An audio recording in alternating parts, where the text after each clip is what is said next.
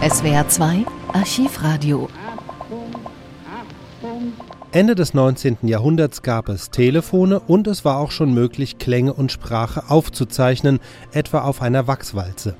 1898 wurden beide Techniken kombiniert. Geboren waren die ersten Anrufbeantworter. Eines der Modelle war das Telegraphon des Wiener Erfinders Waldemar Paulsen.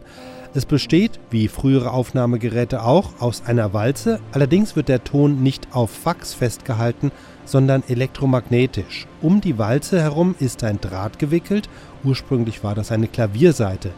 Man spricht in ein Mikrofon, das Mikrofon erzeugt elektrische Ströme. Die wiederum aktivieren einen Elektromagneten, der sich entlang des Drahts bewegt und diesen wiederum magnetisiert.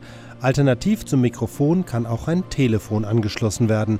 Kaiser Franz Josef selbst darf das Telegraphon testen am 20. September 1900 auf der Pariser Weltausstellung. Nachdem er in seiner Sprachaufnahme sein Interesse an der Technik bekundet, folgt ein Nachsatz von Hofrat Wilhelm Exner.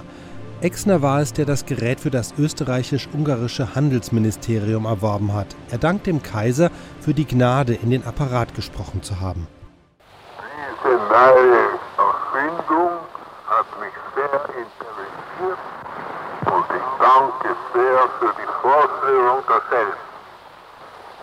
Seiner Majestät der Kaiser hatte die Gnade, diese Worte anlässlich höchst seines Besuches in der Ausstellung der österreichischen Erwerbungen auf der Pariser Weltausstellung in den Apparat zu sprechen.